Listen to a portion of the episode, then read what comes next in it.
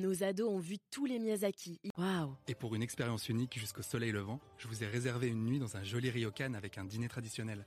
Je nous y vois déjà. Avec Marco Vasco, ne rêvez plus, vivez votre voyage l'esprit libre. Au rendez-vous sur marcovasco.fr pour imaginer votre prochain voyage sur mesure. Alors Guillaume Darousset, bonjour. Bonjour. Alors la marque de vêtements que vous portiez bébé, ou plutôt que vos parents euh, vous, vous faisaient porter quand vous étiez bébé, est-ce que vous vous en souvenez? Est-ce que vous avez encore des couleurs, des images qui vous viennent en tête? Oui, c'était blanc et c'était petit bateau. voilà, déjà. Déjà, ce qui prouve que bah, les années passent et la marque est toujours là, c'est ça? Oui, parce que c'est enfin, finalement c'est la marque de l'enfance, des générations passées, présentes et futures. Des... Voilà, elle est toujours là et elle sera toujours là.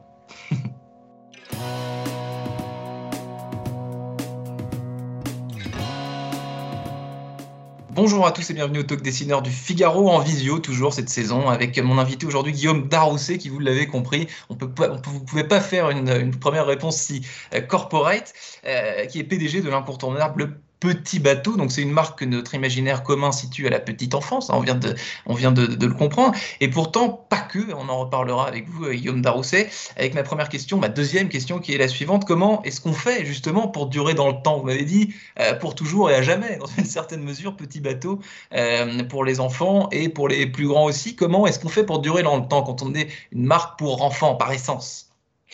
Eh ben, euh, si, je, vais vous parler un peu de l'ADN de cette marque, de l'histoire. Oui, effectivement, ça fait 130 ans que la marque est là.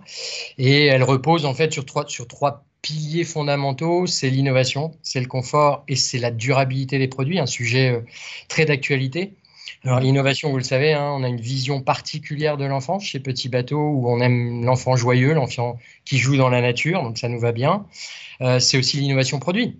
Euh, mmh le col américain, la culotte, la culotte hein, qui était. Le bloomer. voilà, euh, le ciré, enfin voilà, il y a plein, plein, plein d'innovations chez nous. Le deuxième point, c'est le confort. Et mm. parce qu'on délivre un produit finalement euh, qui facilite le mouvement des enfants. Mm. Ouais. Euh, et donc euh, qui est confortable pour tout le monde, hein, y compris les adultes.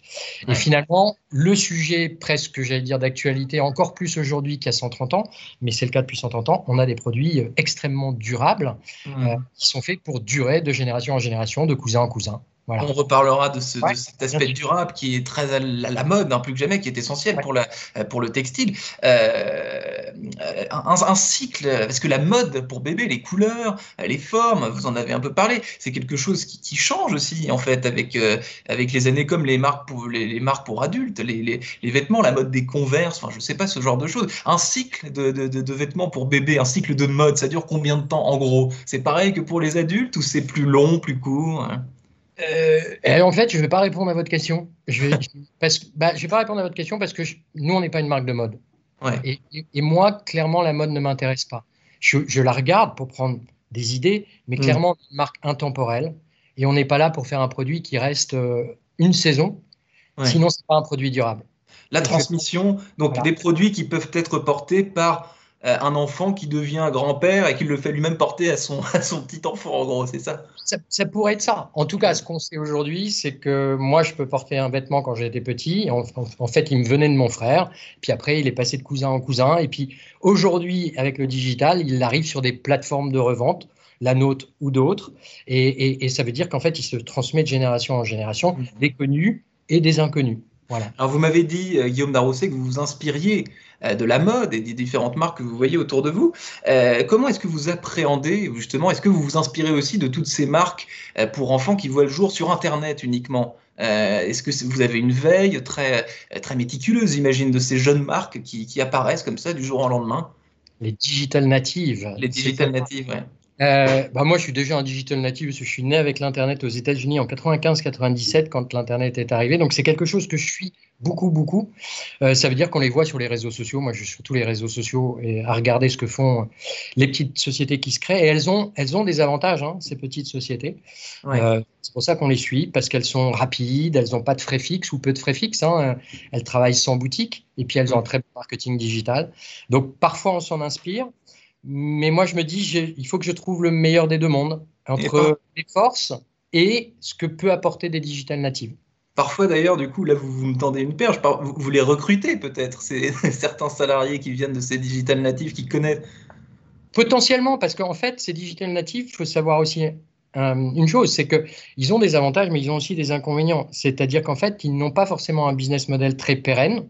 Donc, mm. Certaines arrivent, certaines repartent très vite. Elles ont toujours du mal à finalement se rentabiliser. Aujourd'hui, une société qui n'est pas rentable n'est pas pérenne dans, dans le futur. Pérennité, durabilité, euh, Guillaume Darousset, Petit Bateau lance en cette rentrée, donc avec plusieurs entreprises comme euh, les Galeries Lafayette, La Redoute par exemple, une consultation citoyenne nationale consacrée à la mode responsable, justement, la mode éthique. Euh, donc c'est un vaste sujet qui date pas d'hier et qui a été encore davantage amplifié par la crise sanitaire qu'on connaît. votre définition à vous, Guillaume Darousset, de la mode responsable, le c'est quoi exactement? C'est très vaste, hein, mais nous, tel qu'on l'entend et tel qu'on va l'entendre dans le futur, c'est une mode durable. Finalement, le produit le plus écologique, le, vêtement le plus écologique, c'est celui qui est porté plus qu'une fois, deux fois, trois fois, jusqu'à 100 fois, plutôt qu'un produit finalement qui est acheté, certes pas cher, mais qui est jeté à la poubelle et qui sera très peu recyclé, puisque moins de 1% des produits dans le monde de vêtements sont recyclés. Donc nous, notre vision, c'est de dire, ayons des vêtements durables, on n'a pas forcément besoin de les recycler puisqu'ils durent et ils durent et ils durent et ils durent euh, dans le temps puisqu'ils sont confortables et ils ont une grande qualité chez Petit Bateau. Donc c'est ça ma vision, ça ne veut pas dire qu'on est parfait. Euh, on a encore plein de choses à faire pour être encore plus durable, pour être encore plus qualitatif, pour qu'ils durent plus longtemps. Donc éventuellement réparer ces produits. Hmm.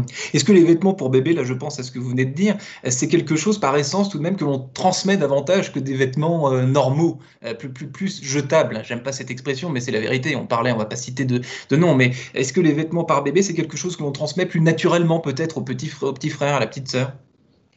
Oui, et en même temps, quand on regarde sur euh, notre plateforme C2C de, revente de, produits petits bateaux, on voit qu'il y a pas que des produits pour bébés, il y a beaucoup, beaucoup de produits pour enfants. Et, sur les, les, plateformes de partage, on voit aussi beaucoup de produits adultes.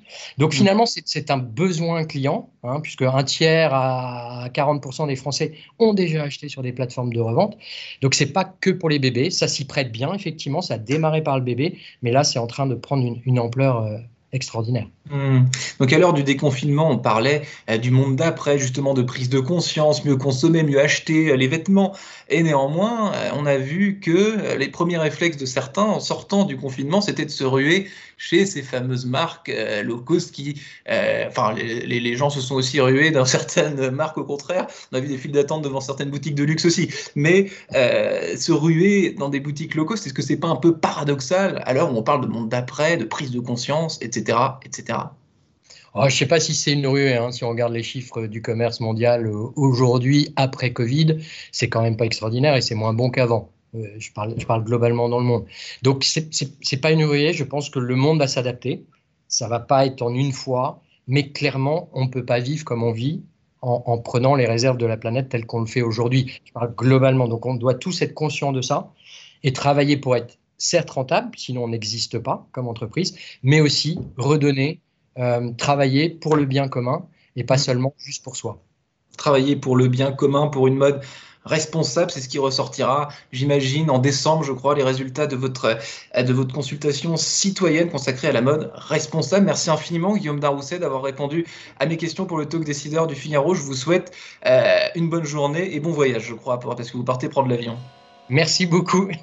Ravi d'avoir fait votre connaissance. À très bientôt. À bientôt. Nos ados ont vu tous les Miyazaki. Waouh Et pour une expérience unique jusqu'au soleil levant, je vous ai réservé une nuit dans un joli ryokan avec un dîner traditionnel. je nous y vois déjà. Avec Marco Vasco, ne rêvez plus. Vivez votre voyage l'esprit libre. Au rendez-vous sur marcovasco.fr pour imaginer votre prochain voyage sur mesure.